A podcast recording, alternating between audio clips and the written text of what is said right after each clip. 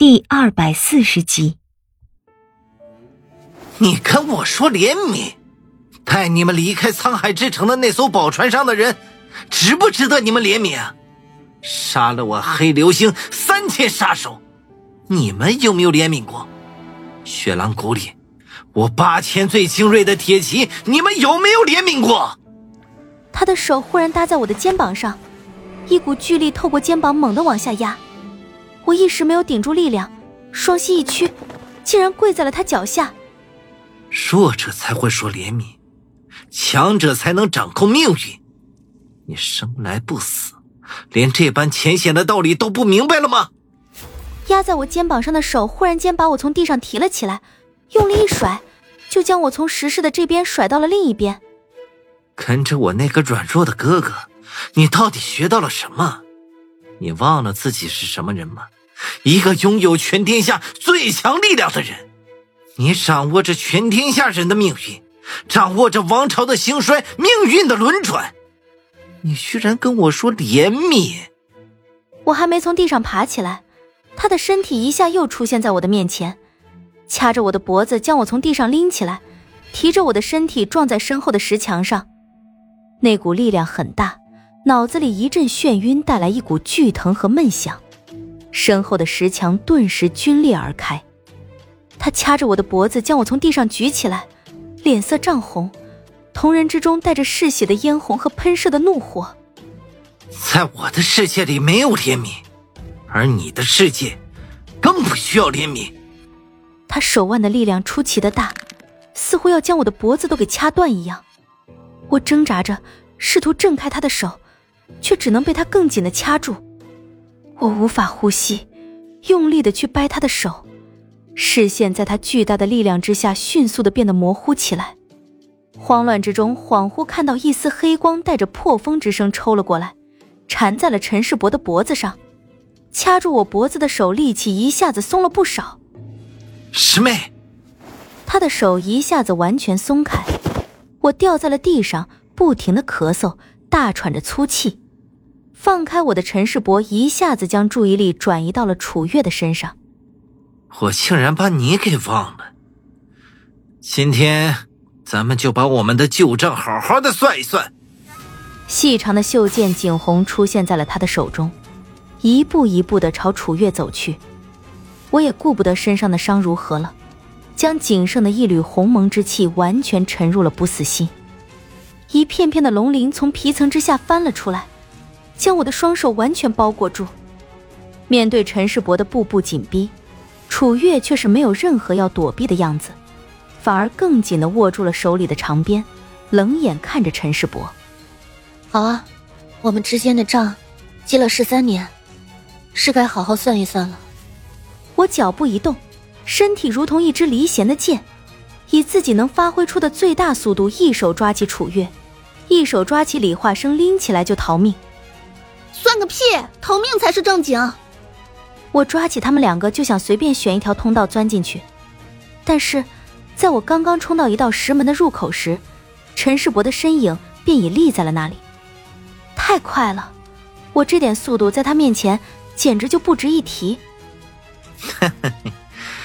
看来哥哥没有教你封神诀啊。他提着剑，冷笑着看着我们。哼哼。想逃，你们是逃不掉了。我将楚月和李化生放下来，让楚月带着李化生退后一点。长满了龙鳞的手掌握成了拳头。我看着陈世伯的眼睛，那就看看谁的龙魂之力更强一点。话音刚落，人已经朝他扑了过去。我不会任何的功法，只能用蛮力。当我砸出去的这一拳被他挡住的时候。只感觉到整间石室剧烈的颤抖起来，两股龙魂之力撞在一起所产生的破坏力，顷刻之间将这间石室震得满是裂痕。好强大的力量！他看着自己和我撞在一起的拳头，脸上有些愕然，但是另一只手上握着的景红却没有任何迟疑的划了过来。他挥剑的动作看起来十分缓慢，然而等我身体感觉到痛疼无法忍受时，一切都已经晚了。那一剑从我的左肩一路斜切而过，划过我的腹部，伤口很深，我还没来得及呻吟一下，又是一脚结结实实的踢了过来，已经没法子躲了，身体被抛飞了起来，狠狠的拍在石墙上，掉了下来。他出剑的速度比任何人都要快，下手比任何人都要狠。想来我杀过的人中，似乎只有霸刀算是个高手，但霸刀跟陈世伯简直没法比，他太强了。即便是我有龙魂之力，但与人交手的经验不足，对于力量的运用和速度的掌控都没有任何的技巧可言。石室里的长明灯被刚刚的交手完全震碎，如墨的黑暗之中只有一丝微弱的光，那是他手里景洪剑发出的光亮。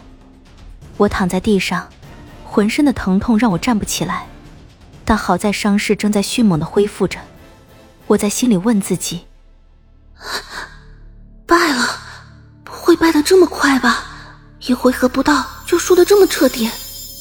我忍着浑身的剧痛从地上爬起来，景洪剑发出的柔光已经在我身前停了下来，飘出陈世伯压抑的声音：“这不死之身倒是真的好啊，亲我这么两下，就算是哥哥，也不可能还爬得起来了。就你这蹩脚的王八羔子！”也配和妖精比啊！石室之外忽然有吼声传来，在漆黑一片的石室之外，有一个方向正有一道白光翻滚着急速飞来。我再清楚不过这道白光是什么了。刚刚在剑冢山上一棍子把阿郎打飞的，可就是这个东西啊！但是陈世伯不是阿郎，那棍子也没打中陈世伯，被他一伸手就抓住了。打老子家姑奶奶！你他妈嫌命长了是不是？